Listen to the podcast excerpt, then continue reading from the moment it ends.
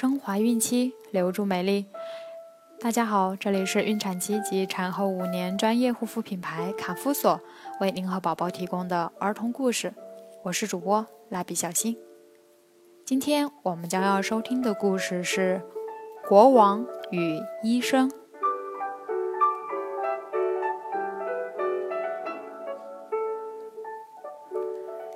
一位国王得了一种皮肤病，全城所有的大夫都没能治好他的病。国王感到很痛苦。这时，一位知识渊博的医生用一根球杆就治好了国王的病。他是怎么做到的呢？为什么国王最后又要杀死这个医生呢？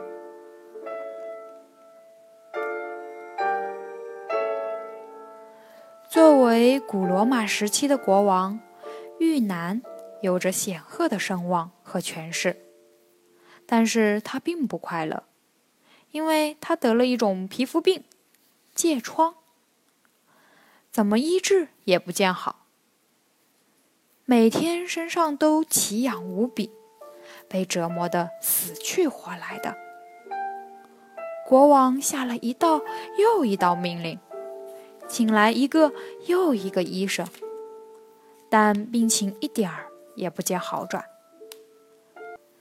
一天，一个知识渊博的医生偶然来到了玉南所在的王城。他在街上给人看病的时候，听到国王求医的事情。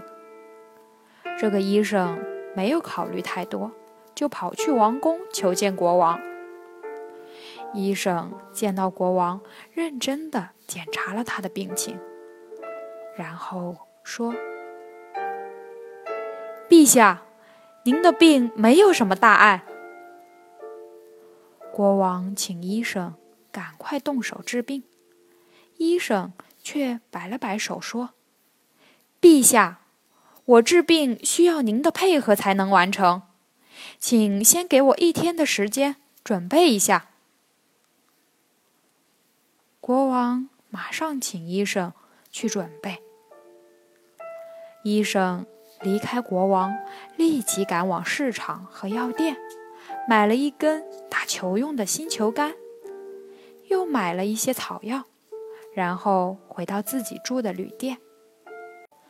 医生把新球杆的实心部分掏空，将买来的草药捣成粉末，倒进空心的球杆里。再把球杆开口的地方仔细封好，完成了治病前的准备工作。第二天，国王眼巴巴地等来了医生，可没想到医生什么医疗器械都没带，竟然扛着一根球杆。国王按照医生的要求接过球杆。组织手下的官员进行了一场激烈的球赛。一场球赛下来，国王浑身是汗，身上的奇痒也减轻了不少。医生请国王赶快回宫洗了一个热水澡，然后再美美的睡上一觉。第二天，国王的病真的好了。原来，国王拿着球杆打球时，手一出汗，球杆里的药力就顺着手心进入了身体，药就起到了作用。再洗个热水澡休息后，病也就好了。国王康复后重赏了医生，还将医生当做自己的亲信加以重用。看到医生受宠，一个大臣嫉妒了。这天，大臣说。陛下，您正在尊重和优待一个危险的敌人，这个人就是您宠幸的医生。这时，国王数落大臣说：“你呀，你这个人居心何在？人家治好了我的病，怎么能是我的敌人呢？这分明就是你在挑拨离间。”大臣回答说。的确，这个医生只让您握了握球杆，就治好了您的病。可陛下想过没有？要是这个医生明天再让陛下握一握别的东西，会不会就要了您的命呢？这样一想，国王被吓出了一身冷汗。看到国王已经把自己的话放在心上了，大臣继续煽风点火说：“陛下，您再想一想，您以前不知找了多少医生，都没有顺利的治好病，而这个医生只用了一天的时间就让您的病好了，说不定这人是一个奸细。”国王越想越觉得大臣说的有道理，于是他立即召见了医生。还没等医生说话，国王就生气地说：“